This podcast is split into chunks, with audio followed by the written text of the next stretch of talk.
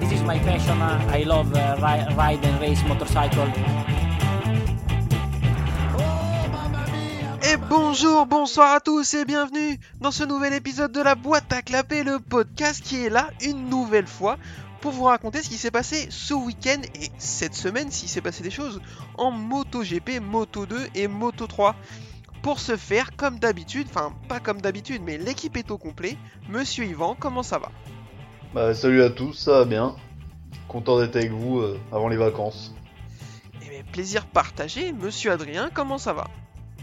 Bah, bonjour à tous, ça va.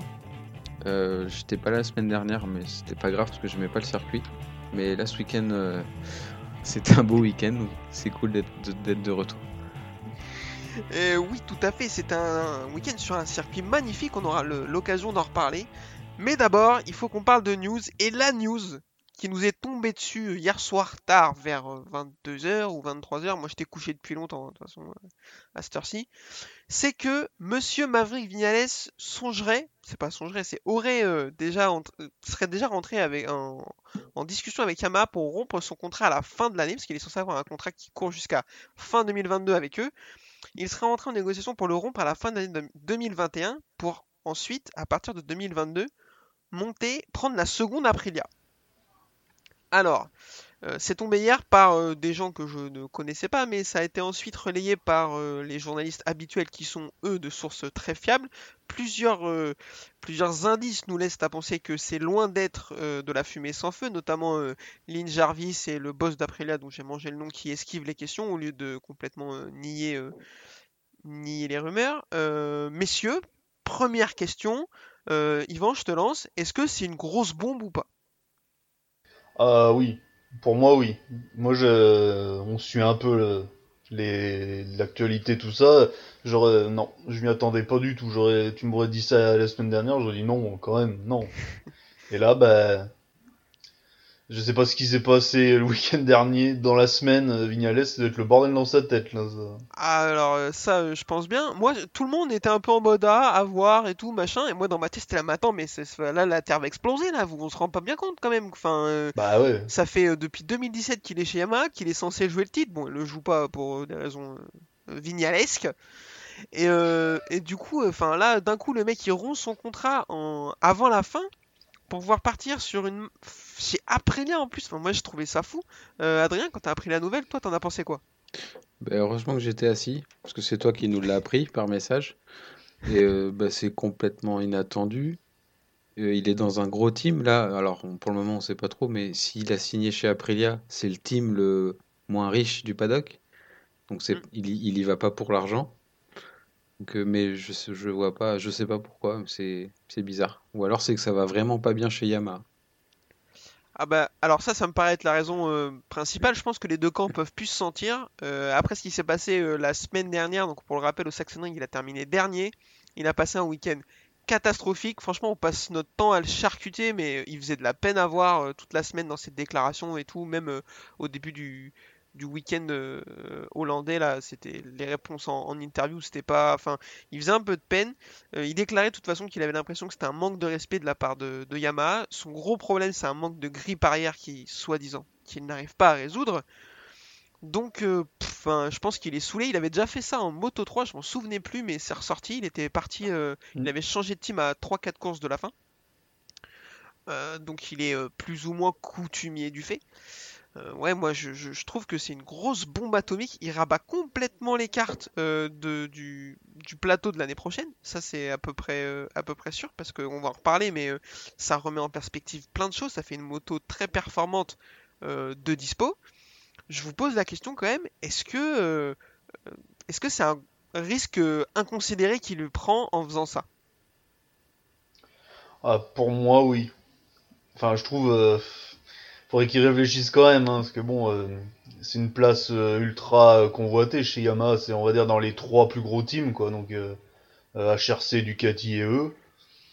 Après, Aprilia, c'est quand même un gros saut dans l'inconnu, parce que Espargaro, tu vois, ce week-end, il a pas fait grand-chose non plus. Enfin, il était bien placé, mais bon, voilà.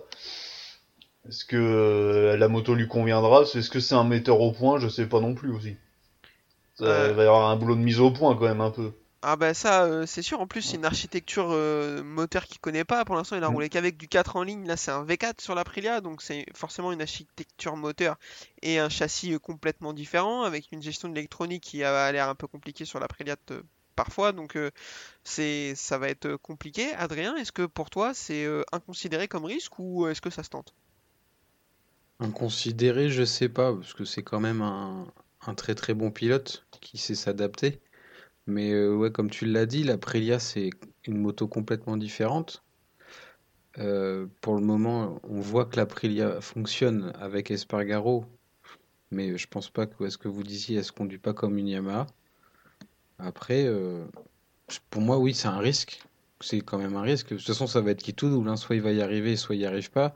Et on connaît Vignales. Quand tout va bien, ça va. Et quand il est au fond du trou, par contre, bah, on, le voit cette année. hein. Quand ça va pas, bah, il fait dernier, il fait, c'est des chutes, c'est euh, Ouais, c'est compliqué. Après, il est jeune encore, hein, quand même, entre guillemets. Il, il, fait pas ça à 35 ans. Il a, euh, c'est un 95, il a 26 ans. Donc, euh, mais moi, je trouve que c'est aussi assez étrange comme, comme move. bon, il y avait peut-être mieux. Pourquoi pas, ouais, peut-être mieux. Et encore, je sais pas. Après, si tu voulais, il voulait vraiment se barrer de chez Yam, qu'est-ce qu'il y avait de mieux? Pas grand-chose. Aller chez Petronas, c'était euh, bah, complètement Bah, débile. Euh, Hmm. vas-y, vas-y, vas-y. ou peut-être euh, attendre l'année prochaine, il reste chez Yamaha en 2022 et peut-être aller au HRC à la place de Paul Espargaro. Alors, ouais, ça c'était une possibilité. Après, je sais pas si le HRC en aurait voulu, à voir, Oui, mais, aussi. Mais euh, ouais, ouais, enfin, euh, moi je le voyais plutôt faire ça, euh, manger un peu son pain noir sur l'année 2022, et ensuite aller chercher, euh, bah, pourquoi pas une Honda, une, une Ducati, Moi je l'aurais plus vu essayer d'aller taper à la porte de Suzuki si Rins continue ce qu'il fait là, c'est-à-dire de la Mm. merde. Et ben euh, euh, plutôt essayer d'aller prendre la moto de Rins parce que c'est une moto qu'il connaît, sur laquelle il s'est révélé, qui en plus en termes de spécificité est proche de ce qu'il qu'il connaît, la Yamaha. Donc à mon avis c'est quelque chose qui aurait plus qui aurait été plus adapté à sa situation. Après, euh, à mon avis, il est pressé, il est saoulé et euh, il veut leur claquer la porte au nez quoi. Après, il a, il a pas apprécié peut-être aussi que euh, en 2017, bah, il avait, il était en second pilote derrière Rossi. Il lui est passé au-dessus au niveau de la hiérarchie. Sauf que depuis, il y a eu Quartaro qui est arrivé et en fait, il se retrouve toujours deuxième pilote, quoi. Tu vois, il est plus, c'est plus lui la star du team, quoi. Peut-être qu'il supporte pas aussi ça. Hein. C'est en fait, il a toujours été le second, quoi, en fait, pour l'instant. À part chez Suzuki où il était premier, mais bon. Ouais, mais bon, c'était c'était les prémices de Suzuki, c'était pas Voilà. encore, euh, il était pas là pour jouer le titre quoi. C'est Pierre qui disait ça dans le dernier épisode de Seki en pôle, il disait que euh, il a tout le temps dit que c'était Rossi qui l'empêchait de progresser parce que Yamaha n'écoutait que Rossi et que lui ça lui convenait pas donc ça lui empêchait de développer la moto. Et sauf que ben maintenant en fait euh, que Rossi est plus là, ben c'est toujours pas lui qu'on écoute vu que Quartaro est plus fort. Donc Bah, ouais. euh, Mhm. ça revient à ce que tu viens de dire effectivement, donc c'est c'est possible qu'il qui voient pas le bout en fait de chez Yamaha et qui se disent bon bah tant pis euh, je m'arrache euh, je m'arrache comme ça. Moi je vous pose la question du coup, ça laisse une comme tu l'as dit Yvan très belle moto de vacante. Qu'est-ce que va faire Yamaha? Qui, qui vous voyez prendre cette moto à côté de Quartaro chez Yamaha?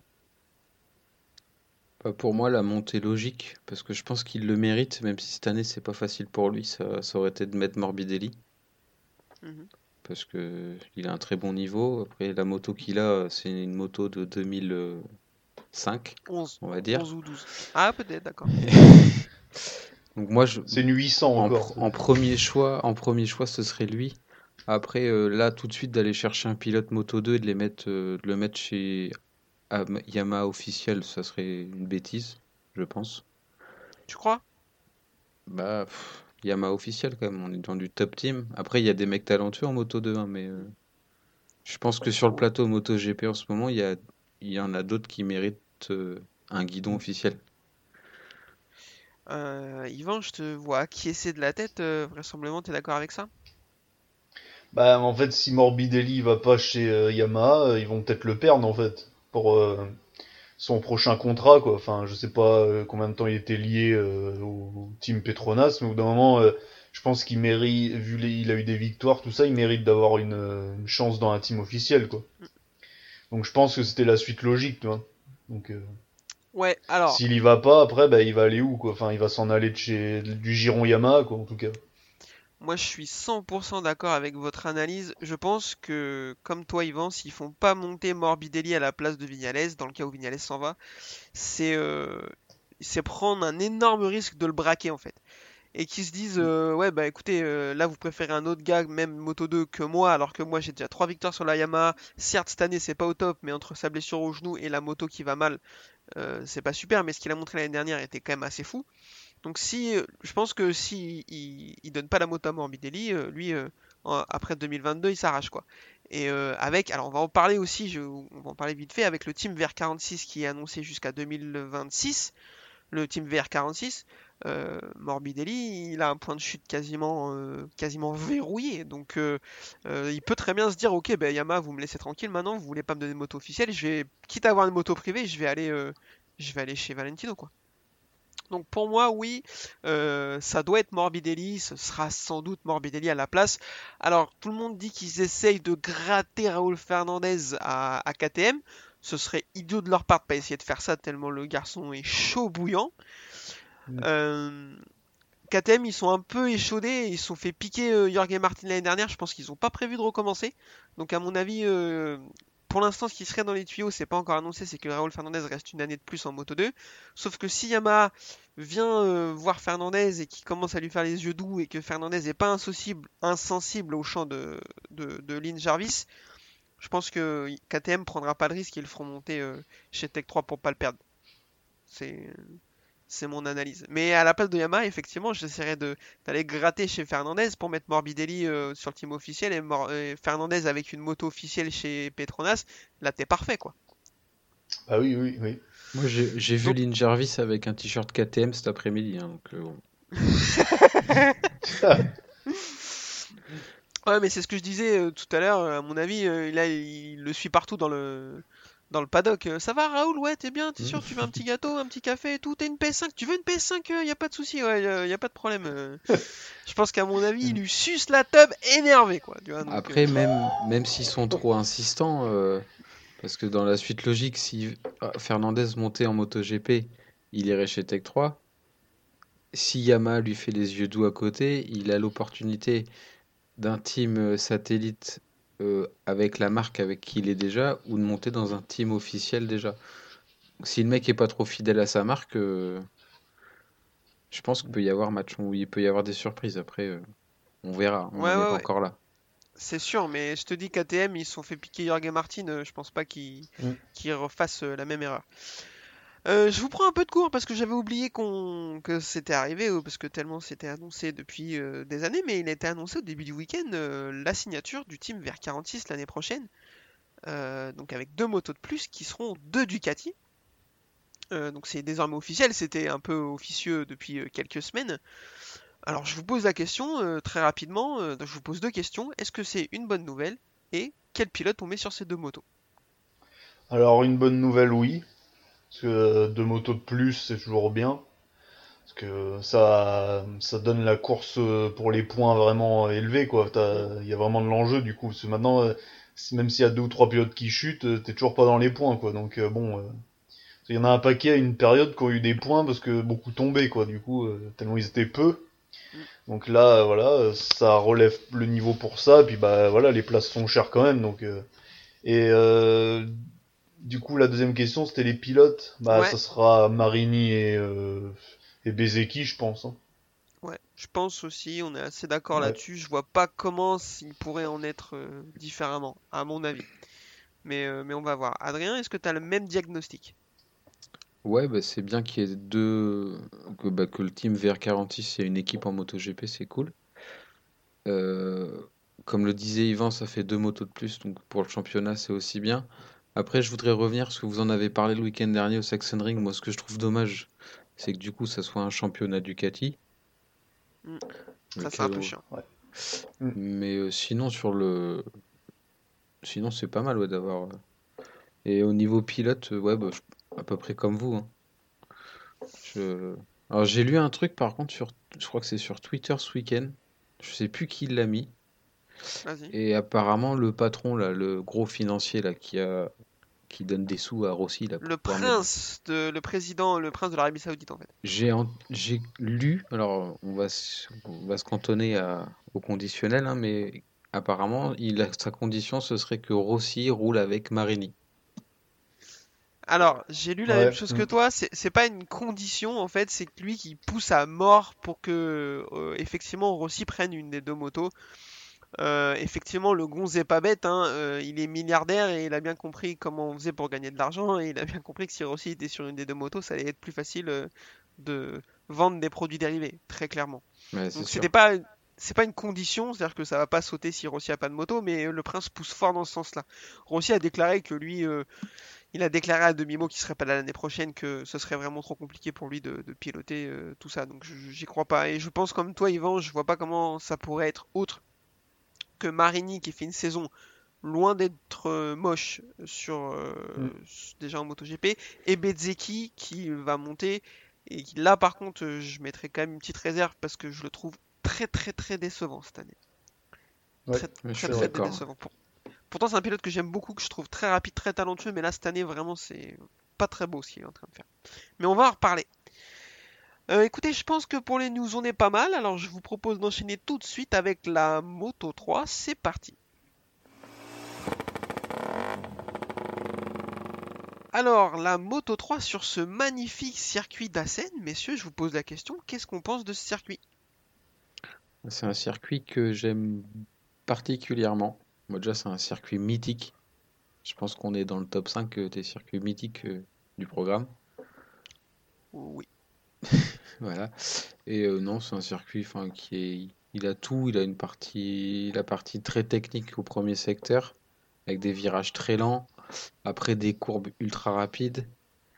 On est sur une piste euh, assez serrée quand même. On, a- pu voir euh, pas mal de bousculades pendant les courses. Et non, c'est un, un beau circuit. Euh, monsieur je t'écoute, qu'est-ce qu'on pense du circuit? Euh, je préférais l'ancien, qui était un peu plus long, qui était très long même. Je sais pas si vous vous rappelez, euh, il y a Mais non, mois, on il est, a- on est trop jeunes, nous, on peut pas s'en Bah rappeler. si, on l'a connu l'ancien, c'était dans les années mais- 2000. Ouais, Ouais, je m'en- pardon. je m'en souviens un peu. Parce que la première partie était pas mal là, elle est un peu moins bien la première partie quand même. Et- Mais bon, après, bon, c'est un très bon circuit quoi. Surtout la fin avec la chicane est vraiment intéressante, ça a donné des finishes pas mal souvent. Surtout euh, Edwards en 2006, j'ai bien rigolé moi. J'ai bien Euh, lui, il sera... lui non, mais. Lui, lui, il chiale encore, à mon avis, tout seul dans oh son lit le soir. Oh cette loose. Euh, alors, euh, moi je serais euh, vraiment d'accord avec vous. hein. C'est un circuit qui est magnifique. Top 5 du calendrier, je pense que tu peux même aller jusqu'à top 3. hein. Franchement, il est vraiment incroyable. Il n'y a pas de ligne droite, ou quasi. Par contre, j'arrive pas à le mémoriser. Je suis incapable de dire dans quel sens ça va tourner quand ils sont dans Ouais. un virage. Je trouve que tout se ressemble un peu et ce qui lui donne un peu de charme. Euh, comme Adrien, tu l'as dit, la première partie vraiment très technique au départ, euh, elle, est, elle est assez lente et ça donne euh, parfois des chutes un peu. Enfin, c'est compliqué pour les pilotes, ça donne des petites chutes de l'avant, comme on a vu pour Miller par exemple. Euh, la dernière, et le dernier secteur, il est incroyable avec cet enchaînement de deux cassures à gauche là, très rapide, Mm. qui mène vers la chicane. Alors, déjà, une chicane pour finir un Grand Prix, bah, c'est le seul du calendrier. Et euh, comme tu l'as dit, Yvan, tu dis ça donne des finishes pas mal. Putain, ça donne des finishes incroyables, moi je trouve. T'as cité Mm. 2006 euh, Edward Zayden. Je te parlerai de Rossi 2015 avec Marquez. Ça, ça Mm. fait encore polémique. Je pourrais faire un épisode là-dessus. Euh, J'ai le souvenir aussi d'une course Moto 3. Je sais plus quel pilote. Il y a 5-6 ans qui finit sur les genoux à côté là. Tu sais, Ah, Ah bah, oui. c'est le fils Ayo là, Niklas. c'est Niklas Ayo qui fait ça. Qui Ouais. finit sur les genoux et tout. Enfin, c'est, il y a toujours des choses incroyables qui se passent sur ce, Mm. dans ce dernier virage. Sauf aujourd'hui, hein, c'était, bien. Euh, donc euh, vraiment un super circuit. Course Moto 3, donc je suis incapable de savoir qui a fait la pole. J'ai rien suivi du week-end et j'ai pas pris de notes pendant la course, donc je ne. Al Alcoba, je crois. Alcoba qui avait la pole, d'accord. Eh ben, il a bien fait de prendre Je la crois, pole vu hein. qu'on l'a pas vu de la course. Euh, la course était pas si folle que ça, euh, étonnamment. Alors, je... ah si, faut qu'on revienne pendant les... essais, pendant la fin de la FP3, il y a eu une giga chute. Euh, justement, à la sortie de cette chicane, tous les pilotes partent à 1 minute 40 de la fin pour essayer de faire un tour. Ils sortent des stands, sauf que ces abrutis ont oublié qu'il fallait 1 minute 45 pour faire un tour. Donc ils n'ont pas le temps de passer avant le drapeau à damier. Ils font quand même un tour comme des boulets de canon, comme si ça comptait, mais ça compte pas du tout. Et sauf qu'ils sortent euh, du dernier virage, je sais pas trop ce qui se passe, ça s'accroche. Et il y a euh, Pedro Acosta qui se fait rouler dessus, mais littéralement, on a une nouvelle fois frôlé le drame. Ouais. Ouais, ça a été encore une fois euh, flippant. Je je sais pas si on va finir l'année avec tous ces pilotes encore là, parce que chaque, on en parle à chaque week-end, ça devient chiant à force. La direction de course arrête pas de faire de la merde. Ils savent pas sur quel pied danser. Eux, ils sont constants. Euh, quoi. Ouais. eux, bah, eux, ça leur fait du travail, mais qu'ils le fassent bien, quoi, à un moment donné. Et euh, non, mais encore une fois, il a eu de la chance, quoi. Là, c'est purement de la chance, hein, parce que je pense que quelqu'un de plus fragile euh, aurait pu être, avoir plus mal ou. Et puis merci l'airbag. Oui, aussi. Parce qu'il prend la moto dans, le, dans la Dans cage thoracique et l'airbag est déjà déclenché, donc je pense que ça le, ça le protège un peu. Il pourra pas faire les qualifs, du coup, il sera déclaré euh, unfit parce que pour une blessure euh, au haut du dos, mais il sera déclaré fit pour la course. Alors il va partir 18 ou 20e, un truc comme ça. Mais on sait qu'avec Pedro Acosta, euh, ça l'intéresse pas en fait, euh, sa place sur la grille, c'est pas son problème. Euh, la course donc Alcoba avec la pole ben, qu'on va pas voir. Euh, plusieurs pilotes vont prendre un ride through euh, parce qu'ils ont fait des bêtises, notamment euh, Macaulay Culkin et euh, Lorenzo Felon. Bon, euh, Macaulay Culkin, pour ceux qui l'auront pas compris, c'est Jaume Mazia qui fait donc une saison dégueulasse. Après sa, Ouais. sa chute où il manque de chance clairement au Saxon Ring, plus ce, ce ride through à cause d'une bêtise, je pense qu'on peut dire que là, euh, c'est fini pour lui. hein. Bah ouais, là il a, il a vraiment pas la, la chance avec lui quoi. Alors que c'était le, pour moi c'était le favori. Mm. Donc, euh, bon après, euh, je connaissais pas Acosta, pardon. Il a 86 Excusez-moi, points de ouais. retard. Voilà, donc bon bah, ouais, ça va être compliqué. Parce qu'Acosta, même quand il est pas bien, il finit 5 ou 6 comme aujourd'hui là. Enfin, tu vois, il est placé quoi on va dire. Donc Mm. euh, et devant euh, Mazia, donc bon bah voilà, tant pis. hein. C'est con.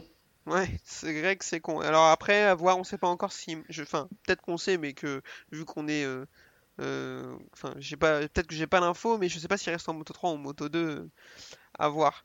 Euh, et euh, Ride Through aussi pour entre autres Lorenzo Felon, il y a d'autres pilotes, mais je, je- j'ai plus les noms en tête, qui pourtant faisaient un week-end pas dégueu, qui arrivent à se qualifier en Q2, qui partaient euh, 14, je crois. 14e, ouais. Ouais, ouais. Et qui en plus euh, sur le groupe de tous ceux qui ont fait le ride through finit premier. Donc, euh, donc vraiment il fait une course, euh, un week-end une nouvelle fois intéressant. euh, donc c'est à emmagasiner pour essayer de finir fort la saison et, et de jouer quelque chose d'intéressant l'année prochaine. Euh, et puis donc course Moto 3, et ben pff, alors clairement pas la course la plus folle de l'année, mais comme tu l'as dit Adrien, au moins cette- sur cette course-là on n'a on n'a pas stressé, on n'a pas eu peur que des Non. gens se blessent. Sauf au On début, il y a eu une peur. petite chute il y a une petite chute notamment de André Mignot là, euh, qui, il a, il a Mm. fallu un peu slalomer pour les suivants, mais en gros ça s'est plutôt bien passé. Et ça va se résumer à une bagarre à 7 avec Faux Jack Garcia, Fenati, Suzuki, Acosta, McPhee, Binder. Fenati est très très chaud alors qu'il prend un double long lap, il va jouer la victoire jusqu'au bout. Euh, je sais pas vous messieurs, mais moi je l'ai vu la prendre. hein. Ouais, moi aussi, ouais, c'est ce qu'on s'est dit. Et ouais, dommage qu'il ait eu les deux euh, longues laps, mais euh, ouais, il a. Je trouve que ouais, il lui manque quelque chose pour euh, jouer le titre. Ouais, il est un peu limite sur certaines courses, il est pas là des fois. Un cerveau. Mais euh, ouais, De Ah, la bah, constance. c'est jamais. Mais ah, dommage quoi. Il aurait pu faire une belle carrière, mais il fera des coups. Mais voilà, c'est dommage, dommage. Ouais, c'est ça. euh, à voir euh, lui aussi s'il va, s'il va avoir le droit de retenter sa chance en Moto 2 l'année prochaine ou pas. Euh, et puis bah derrière, ouais voilà, comme je l'ai dit, course un peu calme. Foggia qui va quand même pas mal dominer. Euh, J'ai dit qu'il n'y avait pas de ligne droite, sauf que euh, ben, le peu de, parties rapides au moteur, en fait, les autres peuvent rien faire. Il est beaucoup trop rapide. Et c'est lui qui va aller remporter la victoire devant, devant, devant, devant, devant Sergio Garcia, Romano Fenati, donc troisième. Pedro Acosta 4ème, Tatsuki Suzuki 5ème, John McPhee 6ème, Darren Binder 7ème, Gabriel Rodrigo 8ème, Xavier Artigas 9 et Jeremy Alcoba 10. Euh, Darren Binder qui finit 4ème après un super freinage mais qui va être déclassé de 3 places pour avoir mordu d'un millimètre dans le verre. Euh, le virage, je sais plus, 12 je crois. Bon, on peut dire que une nouvelle fois, la direction de course a fait n'importe quoi, sans déconner. Ouais, c'est leurs règles. C'est un peu n'importe quoi. Enfin, je Alors de les pénaliser, de leur mettre des longues laps quand ils sortent trop dans le vert dans les courses, je suis d'accord. Mais quand tu es dans le dernier tour, quand tu en as 6 autour de toi et que tu sais pas où te mettre et qu'à un moment donné, faut, bah, tu mords, euh, comme tu l'as dit, d'un millimètre. Donc c'est pas ce qui va te faire gagner la course, hein. on est tous d'accord. Même si nous, on sait pas faire de moto de course. Euh, c'est un peu dégueulasse. Quoi. Et puis les, les- décisions, c'est toujours une fois euh, qu'ils sont rentrés, que les box, les motos sont dans les camions prêts à partir. Quoi. Euh, je suis assez d'accord. Après, euh, qu'il qu'il soit déclassé quand il mord dans le verre dans le dernier tour, je trouve que c'est pas déconnant parce que euh, un mec, par exemple, qui a pas mordu dans le verre du tout de la course, il rentre dans le dernier tour en se disant, bah écoute, moi je peux y aller quatre fois, donc bah, je vais mordre quatre fois dans le verre sur le dernier tour et ça va me faire gagner, tu vois. Ouais. Donc c'est entre guillemets, je trouve normal que dans la continuité de la règle, qu'elle soit beaucoup plus stricte dans le dans le dernier tour, mais comme tu l'as dit aussi, quand t'as la bagarre avec quatre mecs, que tu vas mordiller dans le verre et qu'on t'enlève trois places, alors que le virage dans lequel t'as mordu, c'est même pas un virage où t'as gagné des places, faut arrêter de foutre de la gueule du monde, quoi. Enfin, il faudrait que ce soit jugé au cas par cas et qu'on voit si la manœuvre fait gagner du temps ou pas. Enfin, Bah, c'est ça que, ça. que je comprends pas. Et derrière, euh, j'ai adoré, ils mettent la caméra sur Binder quand ils montrent euh, euh, pourquoi il a perdu trois places, ils regardent la caméra, ils leur envoient un grand fuck you, c'était vraiment magnifique, mais je pense qu'à mon avis, ils vont lui taper sur les doigts parce que parce qu'ils aiment pas trop ça, quoi. Ouais, mais c'est Euh, un, peu- c'est un peu bizarre cette année la direction de course. Là. Ouais, non, mais ils font n'importe quoi, de toute façon, c'est un enfer. Euh, petit rappel du championnat, Pedro Acosta donc euh, limite la casse et a 48 points d'avance sur Sergio Garcia. Denis Foggia est 3 avec 72 points et Romano Fenati 4 avec 78. Mazda 5 avec 86 points de retard, comme on l'a dit. Euh, bon, je vais pas vous demander un pronostic, la prochaine course est dans longtemps, euh, mais rapidement, est-ce que là, Acosta, euh, en plus, vu comment il est constant et intelligent, il peut plus lui arriver grand-chose presque là déjà? Bah ouais, il a, il a la chance de performer quand il est moins bien, quoi, tu vois, de, de quand même marquer des points importants, donc il chute pas beaucoup en course. Mm. C'est pas mal ça pour un jeune, parce qu'il a pas beaucoup d'expérience non plus, quoi. Ouais. Donc euh, non, pour moi, euh, il y a toutes les planètes sont alignées, quoi. Donc euh, voilà. C'est clair, à mon avis, il y va tout droit et il n'y a pas grand-chose qui va pouvoir l'arrêter. Messieurs, je vous propose qu'on enchaîne tout de suite avec la course mid-size et les trois cylindres de chez Triumph. Alors c'est parti pour la moto 2.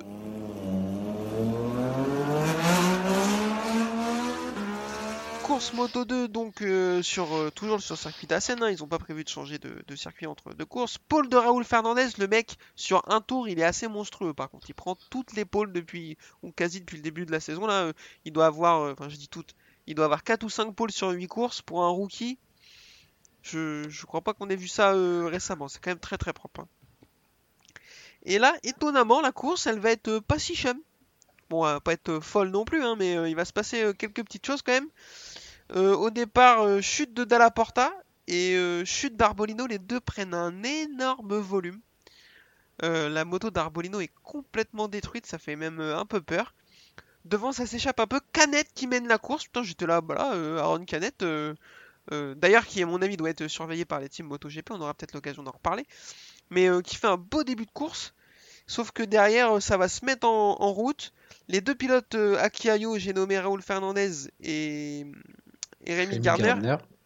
Et les deux pilotes de Marc VDS, Augusto Fernandez, putain, ils pouvaient pas prendre des noms différents, hein, c'est insupportable la suite. et Sam Lowe, euh, Raoul Fernandez il va faire une petite erreur à un moment donné, il va perdre l'avant, il va se retrouver 9ème. Mais il va remonter petit à petit pour accrocher le bon groupe et se faire une bagarre à 4 avec les deux pilotes Marc VDS et son coéquipier Rémi Gardner. Et sauf que en fait, euh, ils s'aperçoivent qu'il est quand même euh, beaucoup plus fort qu'eux, j'ai l'impression. Parce qu'une fois qu'il va avoir réussi à passer tout le monde, il va leur mettre une branlée euh, à, coup de 8 dixièmes au tour. Et ils vont rien pouvoir faire derrière. Ils vont quand même réussir à nous faire un peu le spectacle entre à tous les trois, la Gardner, Fernandez et Lowe's. Et c'est finalement Gardner qui va avoir le dernier mot. Donc victoire de Raoul Fernandez devant Rémi Gardner, Augusto Fernandez et Sam Lowe's. Marco Bezzecchi 5ème, Ayugura super 6ème, Jorge Navarro 7ème, Xavier Viré 8ème, Marcel Schrotter 9ème et Celestino Vietti euh, 10ème. Adrien, je te pose la question, est-ce que Raoul Fernandez aurait dû prendre une pénalité à cause de ses lunettes dégueulasses sur le podium? Oui, même un déclassement. Je, je- je suis d'accord. On est d'accord. Euh, mais pour être un peu plus sérieux, le mec est monstrueux par contre. Ouais, par contre, ouais, il... Bah, il est... En fait, il est fort, par... j'ai envie de dire partout. Il a une bonne, constante en course. Tu vois qu'il bah, il a fait perdre l'avant, il, perd des places, mais il arrive quand même à se maintenir, à revenir, et quand il revient, et ben, il y a pas, personne ne peut l'empêcher. euh. Bon, pour une année rookie, c'est vraiment très très bien, quoi. On est, d'accord. Euh, derrière Rémi Garner, bon, qui lui euh, fait de son, enfin fait mieux, fait quand même une très belle course et, sauve les points, perd que 5 points sur Raul Fernandez, donc donc c'est parfait pour lui. Euh, derrière Augusto Fernandez qui finit troisième, qui sort de nulle part. Euh, je sais pas vous, mais moi je l'avais oublié presque. Et il me semble qu'il avait eu des victoires en 2019, Ouais. je crois, deux victoires. Bah c'est lui qui avait Après gagné l'année 2000 dernière au- à Assen en 2019. Voilà. Et en 2020, euh, compliqué l'année, je crois, euh, pas mal de blessures ou chez Marc VDS ou je sais plus où il était. Je crois qu'il était déjà chez Marc VDS. Ouais. Euh, ouais, sûrement. Compliqué et du coup, euh, je vois, on l'avait oublié quoi. Mm. Et euh, bah, on le réoubliera peut-être à la prochaine course. hein. C'est peut-être possible quoi. Bon. Pas impossible, ouais. Sam Lowe qui finit quatrième, qui lui continue son petit bonhomme de chemin pour ne pas gagner le titre. Il, est, il est bien parti pour son objectif principal. Marco Il est Bezzi- pas blessé là. Ah non, non, il est pas blessé, il est juste pas très bon. Ah bon. C'est ça, parce que quand il est blessé, des fois il accroche vacances, des lui. podiums, il fait des trucs de fou et quand il est en pleine santé, bah craquette quoi. Euh, Marco Bezzecchi cinquième, arrêtons-nous un peu sur Marco Bezzecchi qui euh, avait complètement raté ses qualifications, qui partait de un moment, enfin je sais pas s'il partait loin, mais à un moment donné il s'est retrouvé 14 ou 15e, c'était un peu compliqué. On parle de lui donc quasiment assurément sur, dans une MotoGP, euh, sur une MotoGP l'année prochaine. Euh, moi ça me fait un peu peur, cette année il est vraiment euh, pas loin d'être kata. Il, il aurait dû être dans ce groupe de 4 et il y est pas, donc euh, est-ce que c'est... Est-ce qu'on l'a un peu trop, vu trop beau Bezzecchi Je sais pas, moi je pense que c'est euh, la moto elle convient peut-être pas à tout le monde aussi. Le Moto 2. Ah, C'est- pas... Alors ça c'est possible, ouais. Vu que c'est quand même beaucoup le même châssis qui est devant, tu vois, le Calex, tout ça, peut-être que peut-être que ça convient pas, il y en a il plafonne assez vite parce que bon, il est pas mauvais quoi, mais il est il lui manque le petit truc pour jouer tout le temps devant régulièrement quoi. Donc euh, Ouais, l'année je pense l'année que dernière, il voir. était un peu plus là quand même. Ouais, Ouais, c'est ah oui, c'est il jouait euh, dire, ouais, il a eu des victoires, ouais. Mm. Et il a même, euh, je pense que même sans sa chute dans les trois derniers tours à, à Aragon de mémoire, euh, il joue le titre jusqu'au bout, quoi. Donc c'est pour ça que je comprends pas trop ce qui lui arrive. Après, ouais, comme tu dis, il y a des pilotes à qui ça convient pas trop et qui se révèlent sur une autre catégorie. On fait la bise à Fabio Quartararo. hein. donc, Oui, bah oui, euh, donc bon, à voir. hein. De toute façon, c'est un talentueux, donc euh, donc à voir. Ayogura, super sixième, qui fait de super courses, qui est Mm. troisième à un moment donné au départ et tout. On l'a défoncé l'année dernière en Moto 3, mais il fait euh, là une super saison rookie derrière l'extraterrestre Raúl Fernandez, c'est le meilleur rookie hein, de toute façon et de loin. Jorge Navarro 7ème, alors comme Augusto Fernandez, moi j'avais oublié qu'il était là lui. J'ai oublié qu'il faisait de la moto. Pourtant, euh, on nous l'avait vendu comme un giga crack. euh, à l'époque, il est arrivé en Moto 3 en même temps que Fabio Quartaro et on voit l'écart de niveau a entre les deux garçons maintenant. Il s'était même fait un peu dominer euh, Quartaro par Navarro. Ah oui, oui, parce qu'en Moto 3, il a eu du mal, Quartaro, au début. Ouais. Il a fait euh, les quatre premières courses bien, avec un podium, je crois, ou... Bah, il fait deux De au Qatar, je crois, course, première ouais. course et après euh, c'est compliqué. Ouais, après, voilà, donc... euh, Bon, comme quoi, euh, voilà, les carrières... euh, Après, il a une speed-up aussi, euh, Ouais. Navarro, donc c'est pas, c'est pas la meilleure moto du Ouais, plateau. mais s'il a pas une Calex, c'est pas pour rien à mon avis. Ouais, mais Quartaro avait une speed-up aussi, Bizarre. à un bizarre. moment donné, donc... euh, bon. Peut-être que lui, lui c'est euh, exactement le type de pilote qui peut avoir sa chance un jour en MotoGP, tu sais pas pourquoi. D'un coup, il y a un, team qui veut, qui tente quelque chose et, euh, et ça se passe Mm. bien. C'est vraiment possible. Euh, Xavier Vieri 8ème, Marcel Schrotter 9ème et Celestino Vietti 10ème. Voilà en gros euh, pour le, le top 10. Euh, mais Moi, si, il y a un autre. Un... Vas-y, vas-y. Je, alors, je sais pas si tu allais enchaîner là-dessus, mais moi j'aurais juste voulu revenir sur Fabio Di Gianantonio. C'était là-dessus que j'allais enchaîner. Donc Ah bah bien joué. parfait. ouais, parce qu'il a été annoncé en MotoGP l'année prochaine. On avait déjà parlé de son niveau limite en Moto 2 et aujourd'hui ça s'est encore fini par une chute quoi. Alors, euh, ouais, moi je suis assez d'accord avec toi. C'est un talentueux, hein, très clairement. Il est toujours dans les avant-postes, plus ou moins. Il est très inconstant. Il est capable d'aller prendre une victoire comme de pas pouvoir jouer le top 10. Euh, il est annoncé sur une Ducati du team Gresini l'année prochaine. Moi je suis d'accord. Il me fait un peu peur. Euh, bon, à voir. Il a de la vitesse.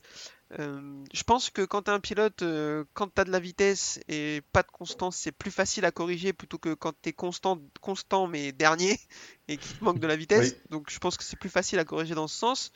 Mais euh, ouais, j'aurais le même constat que toi. Yvan, t'en penses quoi? Ouais, j'y crois, moi je pense qu'il.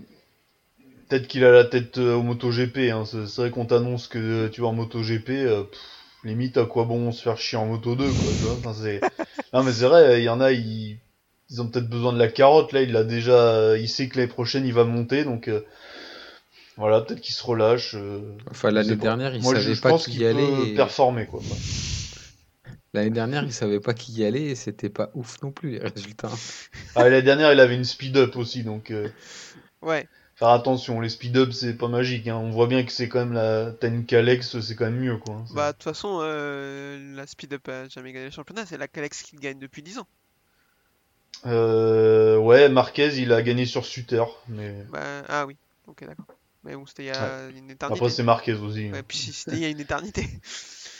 Donc, Oui, euh, donc voilà pour la Moto 2, un petit rappel du classement quand même. Euh, Rémi Gardner est premier avec 31 points d'avance sur Fernandez, donc c'est un petit matelas, mais c'est pas dingo non plus, il a pas le droit à l'erreur.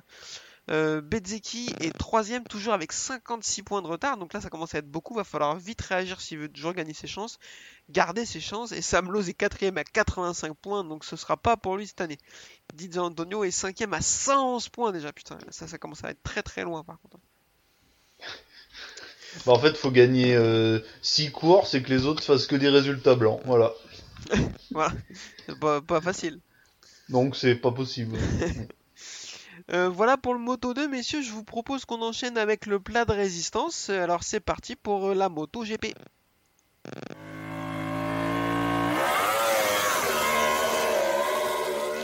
Moto GP donc. Alors question que j'aime bien poser à Yvan ces derniers temps. Est-ce que d'après toi le circuit d'Assen n'est pas un peu petit pour les Moto GP Oh, je pense que non là, là ça va. Tu penses que ça Je passe sais pas. Ouais, je pense, ouais. Après, ils l'ont raccourci, je, j'ai toujours pas le. Je sais pas pourquoi, ça fait longtemps hein, qu'il a été raccourci, mais pourquoi, je sais pas. Ouais, je. Si quelqu'un a l'info un jour. euh, Euh, faudrait que je regarde, mais ouais, moi je, je le trouve pas trop court, mais faudrait.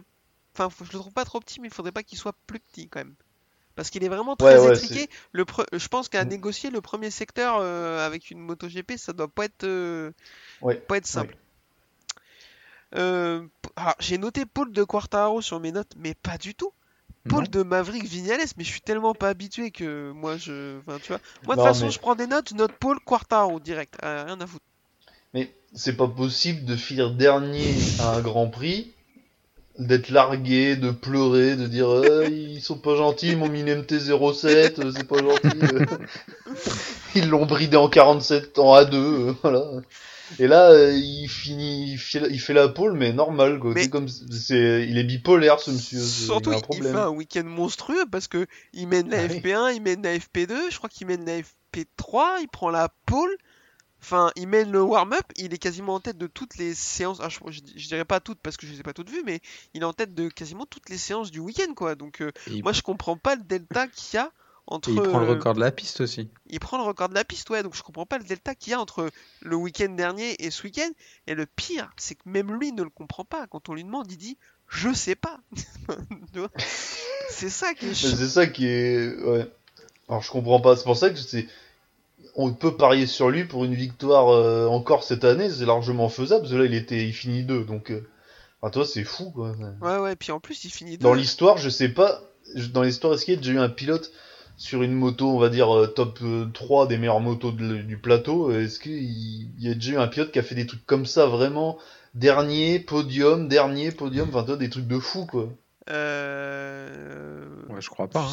J'en cherche, mais j'en trouve pas. Non, parce qu'en général, euh, t'as voilà, soit t'es dans le top 10, soit après, mais faire de- des aussi gros écarts de performance, non. Non, Moi, j'ai pas l'impression. Parce que même quand euh, des seconds couteaux, j'essayais de penser à Ukawa, Edwards ou des trucs comme ça. non, les mecs bah étaient pas derniers non plus, tu vois. Ils, ils, Bah ils grattaient des top 5, ils étaient maxi top 10, tu vois, mais pas au-dessus, quoi. C'était rare qu'ils soient au-dessus, ou alors je dis de bêtises, mais. euh, que là, c'est vraiment euh, courant alternatif. C'est tout ou rien. quoi. Ou alors le Ouais, week-end dernier, sa nana est partie en week-end avec des copines, lui a laissé la ptiote avec euh, les couches et le biberon, et il a fallu qu'il gère ça sur le week-end. Du coup, c'était la galère. Ah, c'est possible ça. Et là, trouver une babysitter pour ce week-end, crack record de la piste. Peut-être. Euh, et la babysitter, ça devait être aussi, hein, vu le week-end dégueulasse qu'il fait. euh, Je pense que Euh, Morbidelli absent ce week-end pour ses problèmes au genou, remplacé par Gareth Garloff. Euh, je vous pose la question, est-ce que c'est euh, pas mal de voir Gareth Garloff? Est-ce que c'est une bonne idée de le prendre comme remplaçant ce monsieur? Ouais, bah, j'étais content quand euh, on a su qu'il revenait pour remplacer Morbidelli, parce que l'année dernière, quand il a remplacé Rossi, c'était pour l'histoire du Covid, je crois, qu'il l'avait Ouais, remplacé. il a fait le vendredi à Valence, sur un des Grands Prix de Valence, que Rossi était, a eu un faux positif au Covid. Et il avait pas mal performé. Euh, mais bon, ce week-end, bah, il avait la moto de Morbidelli, donc euh, voilà. Euh, ouais. Je trouve qu'il est un peu redescendu sur terre. Après, comme tu dis, ouais, il avait la moto de Morbidelli. Il connaissait pas le circuit en plus. Donc vraiment pas simple. Mais bon, après, il a fait un week-end honnête. hein, il était, il était pas non plus à 10 km des autres et tout. Donc Mm. pour un mec qui, dé- qui est débarqué euh, trois jours avant le Grand Prix, qui connaît pas le circuit, qui connaît pas la moto, c'est loin d'être chum. Puis il a pas eu de chute, je crois, en plus. Non, je crois pas qu'il soit tombé. Non, je crois pas. Donc euh, c'est pas mal. Je ne crois pas. Donc euh, Paul de Vignales, comme je l'ai dit, devant Quartaro et Bagnaia, je crois que Johan Zarco est cinquième. Oui. Un truc comme ça, parce que c'est Nakagami qui est 4. Euh, départ, alors départ entre Quart euh, ça, ch- ça chauffe un peu, ça frotte un peu de Quartaro et Vignales au départ. Euh, je vous pose la question, est-ce que le move de Quartaro il est juste viril ou il est un peu au-dessus de la limite? Bon, pour moi, c'est ça va. Enfin, moi, ça m'a pas choqué plus que ça. C'est un peu rude, mais bon. euh, Bon, à toi, Ouais, je- euh, je t'ai déjà entendu me dire que Fnatic attrape le levier de frein des autres, c'est pas choquant. Donc, euh, Ça s'est déjà vu. Mais j'avais lu euh, un- une interview de. Bon, après, c'est niveau France, quoi. Fred Muscat, je sais pas si ça vous parle. pas du tout. Qui a été champion de France avec Ducati dans les années 2000. Et il a dit que lui, il l'avait toujours plus ou moins fait. euh, c'est- Ça lui arrivait plein de fois dans sa carrière, quoi. Donc, euh, Oh, mais lui, en- ça le choquait pas. F- Dans un sport bike, il y a ouais, deux, trois numéros, je crois. Faudrait que je retrouve le truc. oh, putain, Donc, euh, bon, bah. ambiance. Voilà. Hein. voilà, bah après, là, c'est que c'est filmé. Enfin, puis bon, c'est ça se fait pas, quoi. Ouais, ouais, non, c'est- sûr. Euh, non, moi, le move de Quartaro, je le trouve viril, mais pas au-dessus de la limite. Il est. euh, C'est le patron, donc euh, il vient poser ses balls un peu, il le tasse un peu bien comme il faut. Vignales est obligé de couper un tout petit peu et ça lui fait se retrouver 4 ou 5ème. Donc, euh, moi, je trouve, je le trouve parfait le move de Quartaro. euh, il, a, il a bien eu raison de faire ça. Après, quand ils prennent les départs, je suis pas sûr qu'ils soient à 100% maître de la moto quand même. hein.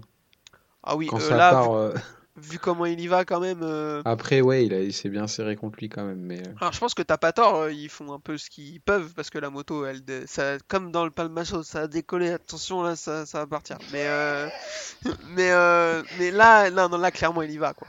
Et enfin, je pense qu'il a 100 partir et euh, il aurait pu tirer un peu dessus pour euh, Mm. laisser la place à Vignales. Non, il va bien le tasser et- pour lui montrer qui c'est le boss. Euh, Bagnaia fait un super départ, il passe et il va bloquer Quartaro pendant 4-5 tours histoire de nous laisser de l'espoir. Mais on voit Mm. bien tout de suite que de toute façon dans le secteur 4 Quartaro est beaucoup trop fort donc ça va pas durer pendant une éternité. Super départ de Marc Marquez qui avait fait une qualification dégueulasse. On reparlera de sa chute après, vous inquiétez pas. Il partait 18ème et il se retrouve 10ème au départ, enfin, après le premier tour, donc il fait vraiment un super départ. Et on a un, accrochage entre Rins et Zarco. Euh, Zarco passe, alors ça se touche pas, hein, je dis un accrochage, mais c'est plutôt un fait de course, il n'y a, pas de- touchette. Zarco passe sur Rins et Rins est obligé de relever et va prendre les graviers. Euh, Est-ce que le. Donc il n'y aura pas de pénalité pour Zarco. Est-ce que ça en méritait une? Est-ce que c'était limite? Ou est-ce que non, euh, Rins, euh, a fait de la merde? Bah non, enfin, ils l'ont remontré sur le replay. euh, Il n'y a pas contact. euh, Zarco s'infiltre, il y a de la place. Après, euh, Rins est obligé d'écarter, il prend le bac. euh, pour moi, c'est fait de course. hein. On va, Ouais, arrêter de mettre des pénalités pour euh, n'importe quoi. J'ai pas compris moi pourquoi euh, Rins euh, il insiste, insiste comme ça, il est obligé de l'extérieur, d'aller de sortir et de prendre le gravier. Zarco est à l'intérieur, bah tu fais comme d'habitude, tu prends un peu plus les freins, tu te Bah, derrière. ça, ouais. Alors c'est facile à dire, hein, mais j'ai pas compris ce qui, comment il s'est débrouillé parce que l'attaque de Zarco elle paraît tout ce qu'il y a de plus, tout ce qu'il y a de plus normal. Euh, Quartaro finit par passer sur, euh, sur Bagnaia, super euh, manœuvre. hein. Il- De toute façon, à chaque fois, il fait des dépassements, ils sont assez incroyables. Incroyaux hein, d'ailleurs, parce que vu qu'il y en a plusieurs, hein, c'est important d'accorder les verbes. Et derrière, il va s'échapper, ils vont pas le revoir, comme, euh, comme on s'en on s'en doutait. Chute de Rossi. Bon. Bah voilà. Oh bah non. Oh là, on est étonné, on l'avait pas vu venir. Et vous Lui avez, non plus, je pensais. Il avait du mal à se relever là. Vous avez vu Oh, comment il faisait Ça les- l'a secoué, papy. Là. il faisait le costaud là dans le dans le bac euh, Ouais. avec son airbag. Carré. ouais. Peut-être qu'il arrive arrête d'aller à la salle, il manque de mobilité sur la moto. Moi je pense que c'est ça qui lui pose problème. hein. Putain, ouais, oh là. Quel enfer. Euh, et devant, donc, on a une bagarre entre euh, Bagnaia, Nakagami, Vignales, Zarco et Mir, mais qui est un petit peu en retrait à ce moment-là. Nakagami est bouillant, ils se font un super échange entre Bagnaia et Nakagami, je trouve. Bagnaia va prendre un euh, track limit euh, warning et il va finir par, euh, par même prendre un long lap. Il va se retrouver 9ème, donc pour lui, c'est plié. Derrière, Vignales passe et fournit son effort. Il fournit un effort colossal. Il va mettre un énorme éclat à Nakagami, Zarco et Mir. Et il va même, euh, sur la fin de course, euh, dangereusement rattraper Quartaro. Je pense que Quartaro s'est bien fait pas noter parce qu'il a remis un coup de collier. Sinon, ça aurait peut-être été un peu plus compliqué parce qu'il arrivait à, tour- à tourner en 33-0 sur la fin de course avec les pneus usés. Alors qu'il avait un pneu soft qui, à mon avis, était le bon choix. Parce que c'est le choix de Marquez aussi qui fait une belle fin de course.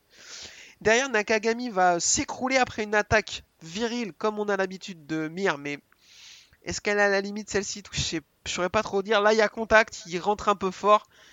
Je saurais pas trop dire. Moi, ça, ça me dérange pas plus que ça, mais effectivement, il est un peu trop coutumier du, fait, je trouve, Mir. Et suite à ça, Nakagami, malheureusement, va, va dégringoler dans le classement pour finir euh, vraiment très loin. Euh, Mir passe Zarco et Zarco réussira pas à le repasser pour aller euh, jouer le podium.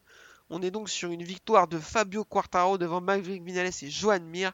Zarco 4, Oliveira 5, Bagnaia 6, Marquez 7, Alex Espargaro 8, Takaki Nakagami 9 et Paul Espargaro 10.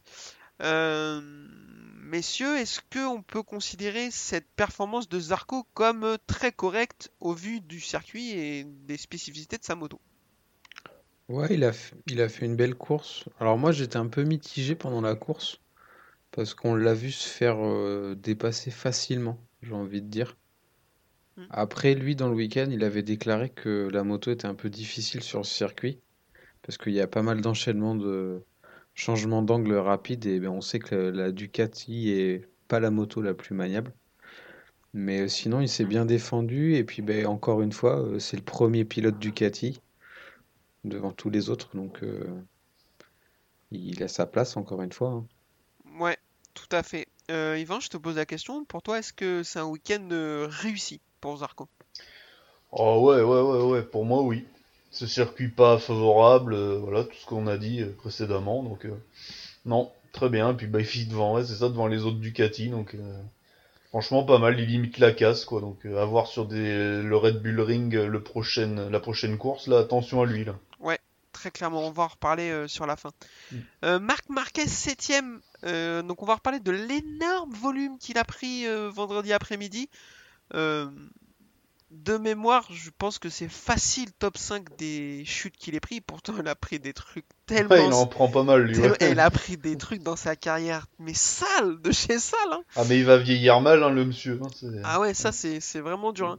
Euh, après, il a tiré sur Honda et je vais vous demander votre avis, mais moi je pense qu'il a raison. Il a dit c'est pas normal qu'il y ait que les pilotes Honda qui fassent des high side. Lui en 2020, euh, quand il se blesse à l'humérus, Paul Espargaro qui en fait un énorme au Portugal cette année. Là, pareil. Pourquoi euh, il y a que Honda, il a que les pilotes Honda qui font des high Vraisemblablement parce que la gestion de l'électronique est dégueulasse. Est-ce que Marquez il a raison de s'en prendre comme ça à Honda à ce sujet? Euh, oui, oui, oui, parce que euh, vu qu'il y a que leur moto qui, qui semble euh, pas, pas bien fonctionner avec l'électronique, visiblement.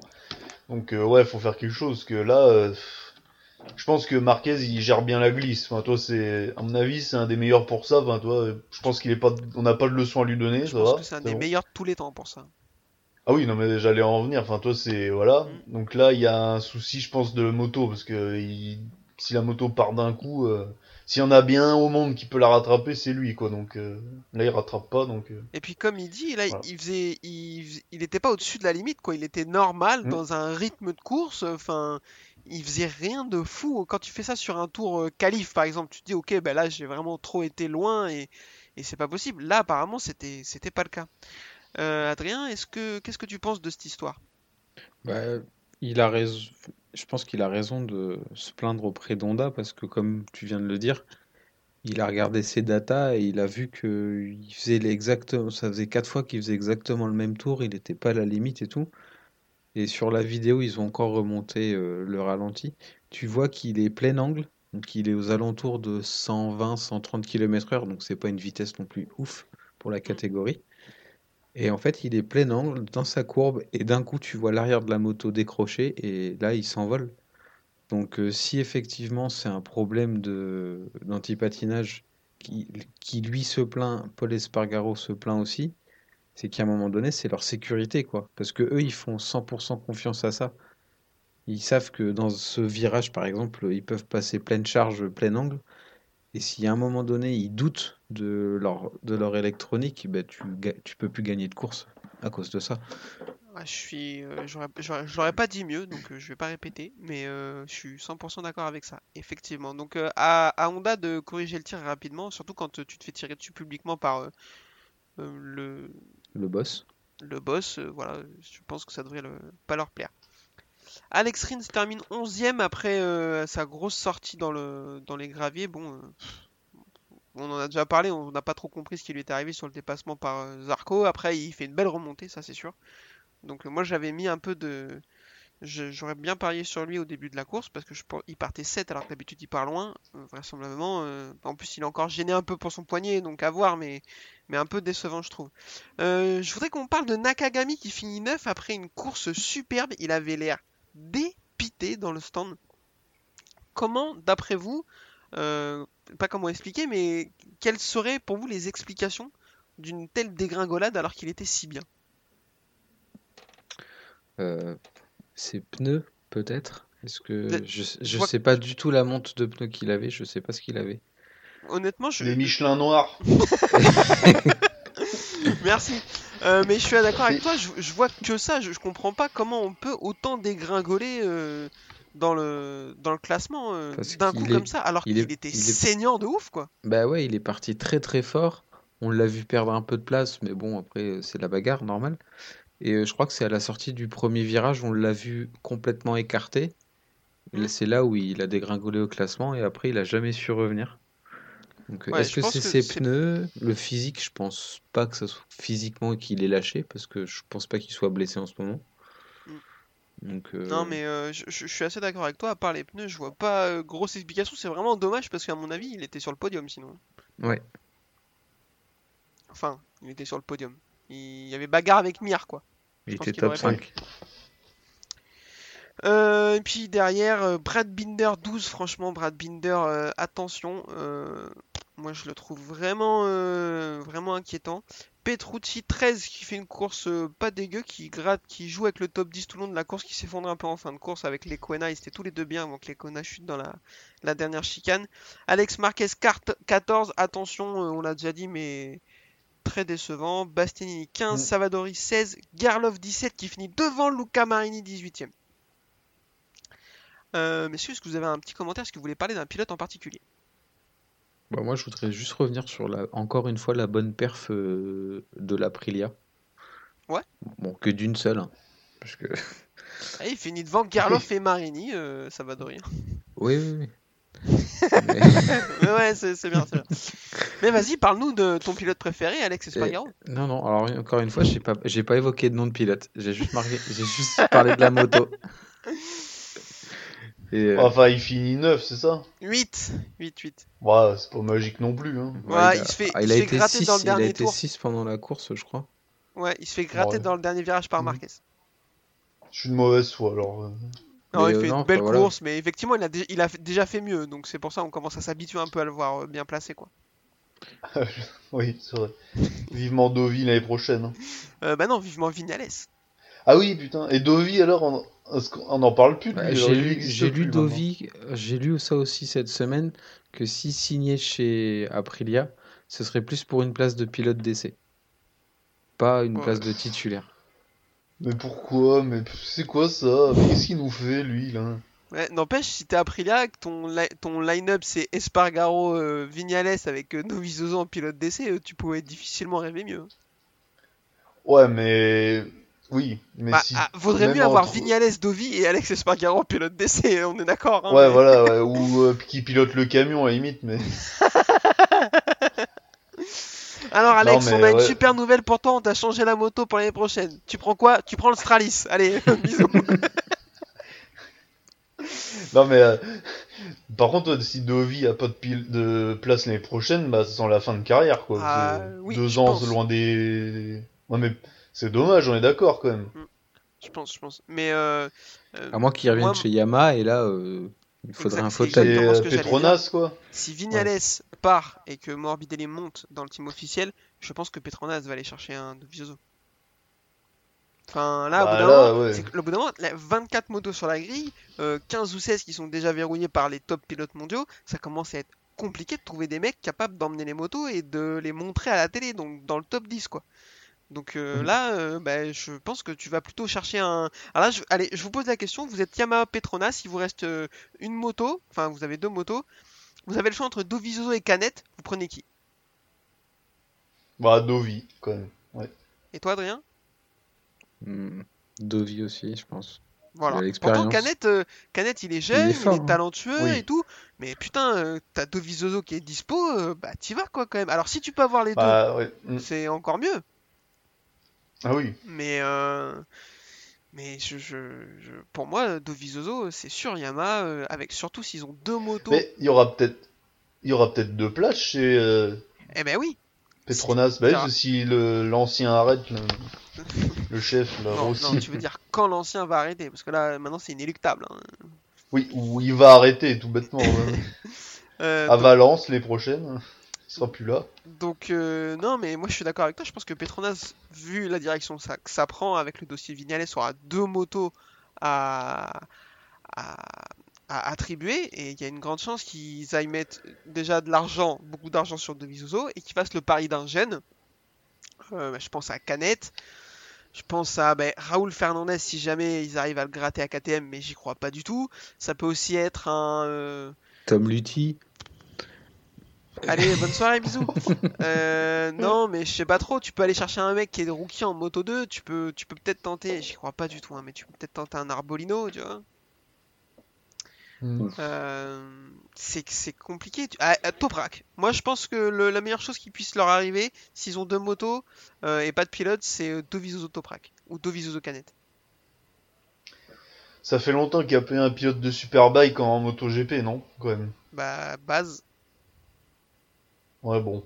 C'était pas magique non plus, quoi. Enfin, euh, je l'aime bien. euh. Ah, il Bon, était un peu ça- juste, ouais. Mais euh, base, Ouais, puis les Crutchlow. motos qu'il a eu. Ouais. Ou alors il Ah, il a tente pas Bah, si, euh, Ben Spies, Spies, Spies. Ouais, ouais, non. Ben Spies, il était fort, hein. Mais euh, il- il, a- il avait tout, mais bon. Ou alors il tente, il tente l'expérience avec Gerloff. Mais euh, Bah Toprak ou Garloff, l'un des deux quoi. Je prendrais plus Toprak hein, si j'étais eux, parce qu'il est quand même euh, saignant en Superbike. ouais, euh, moi aussi bon. je, je prendrais plus Toprak. Donc euh, Ce Garloff est bon, mais c'est pas. Il est pas encore au niveau de Toprak. quoi. non, c'est sûr. Alors moi mon mon, mon pronostic c'est euh, Morbidelli Quartaro sur les deux motos officielles et euh, Dovizioso Canet sur euh, les deux Petronas. Ah. Voilà. Ouais, après Canet, c'est vrai qu'il ouais, il a une speed up aussi cette année, donc il est un peu à la limite. J'aimerais le voir sur une Calex, moi. Pas Ouais. une année. euh, ouais bah après s'il fait une année sur une Calex en Moto 2 c'est pas c'est pas Mm. mal non plus mais euh, je pense que comme il est talentueux c'est sa, deuxième saison en Moto 2 ils vont euh, essayer de pas lui faire perdre de temps et voir tout de suite ce qu'il vaut en en, en Mm. MotoGP. Euh, messieurs, bah allez, pronostic, euh, Katiama l'année prochaine, on les donne à qui? Je t'écoute Yvan. Alors, un, Fabio, parce que il, est- il marche bien, ça va, on va lui laisser quand Il même. est pas mal, on va essayer de, va, faire- il- de jouer la continuité avec Quartararo. Il se débrouille. Euh, après, ben, la deuxième, ouais, euh, Morbidelli, parce que pour service rendu, euh, voilà, la nation. Après, euh, après, ben, ouais, je verrai, euh, ben, merde, qui on a dit euh, Attends, aidez-moi. Dovi, Ouais, voilà, Dovi, ouais. Bah ouais, parce que du coup, si l'autre va, voilà. Et après, ben, moi, je verrai, euh, voilà, le, le Turc, Ra- Toprak. euh, dis-nous son nom ouais, c'est ce que j'attends depuis tout à l'heure. Toprak. Ok, C'est ça bien joué, bien joué. Ouais, Bien ouais, joué, ouais. bien joué. Après, le problème avec lui, c'est qu'il est sponsorisé par Red Bull, donc euh, Ouais. je sais pas si c'est trop compatible avec Yamaha, qui est plus euh, Mais apparemment, c'est pour ça que c'est pas lui qui remplace à chaque fois parce que Yamaha est sponsor Monster, lui Red Bull, donc ils peuvent pas le mettre sur la moto. Après, euh, il y a déjà eu des cas similaires et enfin, si c'est uniquement le seul problème, ils- si c'est le seul problème, ils vont trouver une solution. hein, pas... Oui, oui, oui, oui, oui. Après, moi, Euh, je trouve qu'il a de la vitesse, il est jeune et bon. Je Ouais. trouve que le Superbike pour lui c'est un peu gâché quoi. J'aimerais le voir en, en MotoGP, voir ce que ça donne. S'il est Je encore suis- jeune. Je suis d'accord avec toi. Si c'est, moi, je, je dirais plutôt Canet, mais si c'est lui, je créerais pas du tout au scandale. Il mérite d'avoir sa chance, très clairement. Et il fait des jolies stoppies. Ouais, ouais, bah c'est euh, Jack Miller aussi. Putain, hein. ouais. Ouais, mais je l'aime moins. non, je rigole. Euh, Adrien, je t'écoute. Euh, Takatiyama, tu les donnes à qui? Euh, bah, le Team Factory, bah, ça sera Fabio et euh, Morbidelli, ça on est Et le d'accord. mec, même pas de conditionnel. Ce sera euh, un tel et un tel. hein, tu vois, Si le mec. euh, Non, mais il a les bonnes infos. si il, a, j'étais il des président. gens sur Twitter bien déplacés, tout ça. Là, Et après, le Team Petronas, ouais, c'est un peu plus. Alors, Dovi, euh, moi perso, j'y crois pas trop. Ça serait une belle option, mais euh, je sais pas pourquoi j'y crois pas. Je pense que pour lui, c'est passé. Euh, Oh. Après, moi, je j'ai pas de nom là tout de suite, mais j'irai peut-être chercher en Moto 2 un peu. euh. Mais j'ai pas les noms là tout Mais de qui suite. Mais qui, c'est ça? C'est ce qu'on disait, c'est compliqué en fait. Il y a pas, euh, Bah, Bah ouais. il y a pas de méga option quoi. Qu'il y a 4, quatre bons pilotes, 5, dont 2 qui vont déjà passer, ou 3, et après, les autres, bah. tu, tu peux, tu peux mettre un Corsi, Baltus ou euh, Boulega, mais bon, je suis pas, je suis pas sûr sûr quand même. Ah si, il y a un mec Non. auquel on n'a pas pensé, messieurs. Joe Roberts, non? Euh, si j'y ai pensé, je l'ai pas dit intentionnellement. Euh, euh, je pensais à éventuellement, pour moi, ce serait pas un bon, un bon choix, mais Jack Dixon, parce qu'en fait, c'est déjà un pilote Petronas. Oui. Ouais, mais il fait. euh, je l'aime bien, il est sympa, mais il fait vraiment une saison cata, quoi. hein, Ouais. je- Alors, il bah, a été blessé, mais bon, pff, putain, il est nulle part, quoi. hein. Ouais. Pour Se le coup, virer, à la limite, qui est chez Petronas, il pourrait monter si on va par là. Il fait mieux, quoi. pour le coup, Ou je pense que. Xavi, John McPhee. Ouais, d'accord. Il va faire de la merde. il a dit qui? McPhee Oh putain. Bah déjà lui l'année prochaine il va aller à Pôle Emploi peut-être parce qu'en moto 2 il va dire mais t'es trop vieux, euh, tu n'es plus l'avenir en fait, dégage. voilà. Il va finir en championnat de scooter thaïlandais, tu sais. Du coup, donc, euh, c'est bien la merde pour euh, Yamaha. On souhaite bien du courage à Lynn Jarvis euh, ou pas, vu qu'il a pas l'air très sympa comme garçon. euh, il se débrouille. Moi je pense, Lynn Jarvis je pense qu'un jour il faudra peut-être se poser la question de sa gestion aussi. Ah, moi, je pense qu'il faudrait se poser la question de le virer à un moment donné. Parce que le mec, depuis qu'il est là, il se passe que de la merde. C'est un putain Bah ouais, d'enfer. Le mec, à part ne pas réussir à gérer la, la- la relation entre Lorenzo et Rossi, c'est tout ce qu'il a fait. Oui. Et il n'y a pas eu beaucoup de titres sous sa sous son mandat quoi on peut dire. Euh, Peut-être Lorenzo je crois ouais. Bah, euh, 2015 Lorenzo c'est sûr. Après en 2000 Mm. euh, les deux titres de Lorenzo est-ce qu'il est déjà là? Je suis pas sûr. C'était pas Brivio? Euh, bah alors pour les titres de Rossi c'est sûr c'était Brivio. Alors attends, on va regarder. Ta, ta, ta, ta, ta. Mais euh, en fait moi j'en avais déjà parlé. Je crois que c'était quand j'étais passé chez les copains de Sécu en Pôle. Et euh, et j'avais dit euh, qu'à mon avis il fallait se poser la question d'une refonte complète et de, de- de changer parce que je, je trouve que il fait pas du bon taf. Alors il a pas de page Wikipédia ce garçon donc. euh, Il y a un moment qu'on en avait parlé de ça. hein. Comment Lynn Jarvis a gravi les échelons chez Yamaha. Donc ça, on va peut-être avoir. euh, J'allais di- dire un truc, mais c'est pas politiquement correct. Bon, vas-y, dis, de toute façon, euh, je le couperai.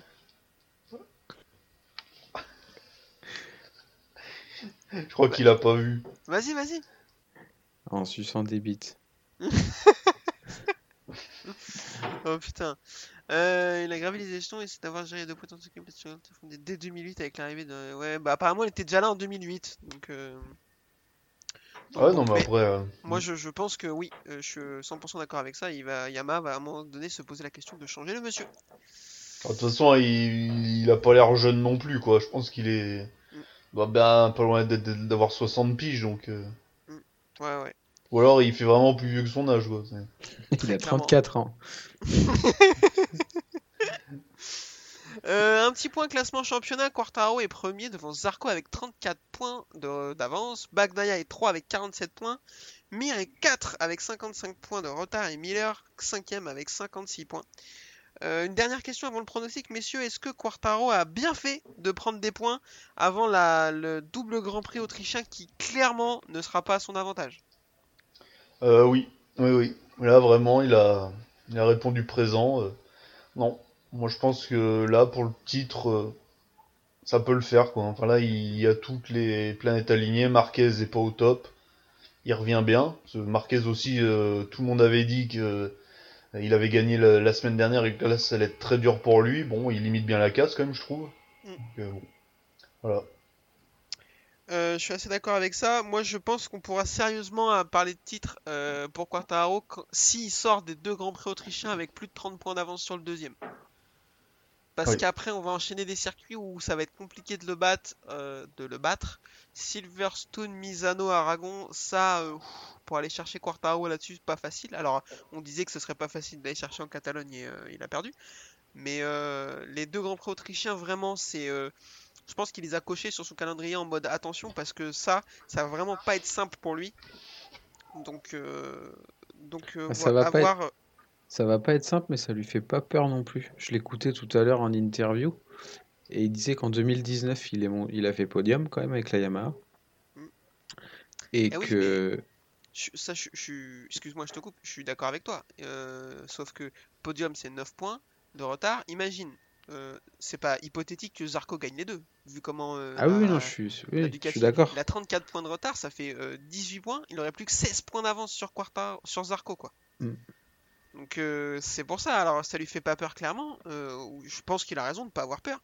Mais euh, il, gagnera pas de course là-bas. Ou alors, enfin, je, je- là, je serais très étonné. Ouais. Mais À euh, voir. à voir. Et toi, du coup, Adrien, tu penses que ouais, il a bien fait de- d'accumuler des points ou- Ah bah oui, c'est sûr, parce qu'on on sait que Red Bull, c'est un circuit Ducati. Hein. Parce que je me rappelle plus des titres, des victoires là-bas, mais je crois que c'est Dovi qui les gagne euh, quasiment Alors, toutes euh, devant Marquez non, là. Il y en a une de Yannone, une de Lorenzo, une de Dovi, deux de Dovi et une de Oliveira qui gagne sur le fil. Ah oui, c'est vrai. Euh, et Donc, j'ai dû euh, en oublier une dans le tas, ça doit être Dovi. Donc, Mais ouais, ouais, c'est clairement un du. un- Après, je pense que va y avoir. Enfin, si à son. Parce que un peu, je voulais revenir aussi sur KTM qui sont un peu euh, en dents de scie. On les voit, un- on les voit sur un week-end. Le week-end d'après, on les voit plus. Bah, comme ce week-end, on les a pas trop trop vus. Même si Oliveira Bon, était pas trop mal. 5, euh, Ce c'est pas mal, dire, la casse, ça- ouais. Va, Binder, c'est très dur Mm. Mais euh, au Red Bull, on a vu la force du moteur de KTM et je pense qu'il peut y avoir un match entre Ducati et KTM. Je suis, euh, Ah je- ouais, que- je suis d'accord. attention à Oliveira, hein. ouais, ouais, je pense. Et Mir qui revient bien aussi, enfin, Ouais, mais c'est un podium là, c'est pas mal. là. Mir il revient bien, Bon. mais les... c'est pareil, hein, l'enchaînement des deux grands Ouais, il est loin, euh, ouais. autrichiens, ça va pas être facile. Donc euh, ouais, à vrai. voir. Euh, messieurs, on parle d'Autriche. Pour conclure cet épisode, bah, je vous demande votre pronostic. Qui gagne le Grand Prix du retour des vacances en Autriche? Yvan, je t'écoute. En MotoGP. Euh, allez, moi, je- gros prono Zarco, allez. Parce que euh, bon, à un moment, il tourne autour là, faut y aller. Là. Faut y aller. Adrien, je t'écoute? Ah, moi, j'ai envie de dire Zarco aussi. hein. J'y crois, je la veux, sa première victoire, là, qui débloque son compteur. Qui... Je suis d'accord. Euh, moi, le cœur dit Zarco aussi, mais euh, je crois que ma raison me dit euh, Bagnaia. Il a l'air vraiment assez monstrueux. Il a une Ducati lui aussi. Je pense Mm. qu'il y a moyen qu'il reparte du, de l'Autriche avec euh, une chacun ou les deux pour un des deux. Et on fait la bise à Jack Miller, bien entendu. Ah Ouais, qui d'ailleurs, euh, bah, voilà, il a fait deux victoires et puis là, maintenant, bah, Mais il disparaît des radars. non mais c'est vrai, Ah, bah mais je suis hein. d'accord. tant pis. hein. Il un- Ah non, mais- inconstant. Euh, Voilà. On va voir. Mais bon, après, c'est pareil, on arrive sur deux circuits qui vont. deux courses qui vont pouvoir le, le relancer un peu. Donc, euh, donc pourquoi pas. Oui, c'est vrai. Euh, mais si on a été beaucoup trop long sur cet épisode, donc euh, mais il y avait plein de choses à dire et c'était assez intéressant. Donc je vous Moi, je propose voudrais juste, juste dire un dernier truc. Vas-y. Parce que du coup, euh, je, je sais pas si vous l'avez vu aussi, mais du coup, il y aura, va y avoir Pedrosa en white car. Ouais. Sur En une course à Austin. Ouais, ouais, en, en wildcard. En Non, c'est à. Misano pour, apparemment. C'est à Misano. Ah oui, en plus, je dis de la merde. Mais du coup, par contre, en Autriche, parce que Gerloff, lui, pourra pas être là euh, parce qu'il aura son championnat. Du coup, ce sera Cal Crutchlow qui va remplacer euh, Morbidelli. Ah, il est carénage. Le budget carénage. Ah, putain, là. non, mais on est sais, ils content. vont lui mettre euh, les petits autocollants comme sur les crash tests, les trucs euh, noirs et jaunes là, sur les épaules, sur la tête, voilà, euh, pour voir où ça touche, quoi, voilà. Allez, vas-y. Non, mais on est content de voir Crutchlow euh, rouler, euh, mais euh, les rails vont être, vont, vont se rappeler de lui, c'est tout. Quoi. Moi, sa moto, quoi. Non, mais on l'aime bien, on, on l'apprécie, quoi. Ouais, non, c'est un- c'est un bon gars. Pour le coup, c'est vraiment un bon gars, donc on est content de le voir rouler euh, cette année. Euh, messieurs, je vous propose qu'on conclue euh, cet épisode. Euh, donc pour nous suivre, je vous rappelle hein, la page Twitter, la boîte à clapper, le groupe Facebook, le Nurshi du MotoGP. N'hésitez pas à, nous écrire, à discuter avec nous, il n'y a pas de souci. Et pour nous écouter, comme d'habitude, Spotify, Deezer, Apple Podcast, YouTube. On se donne rendez-vous ben, après les vacances, donc au mois d'août, pour ce Grand Prix autrichien sur ce magnifique circuit, mon circuit préféré, mais ça vous le savez déjà. Et on espère que vous allez passer une superbe trêve estivale. Messieurs, je vous remercie énormément. Et ben merci à toi. Merci à vous. Et euh, je vous dis à la prochaine. Bonnes vacances. Bonnes vacances. Bisous. Bonnes vacances.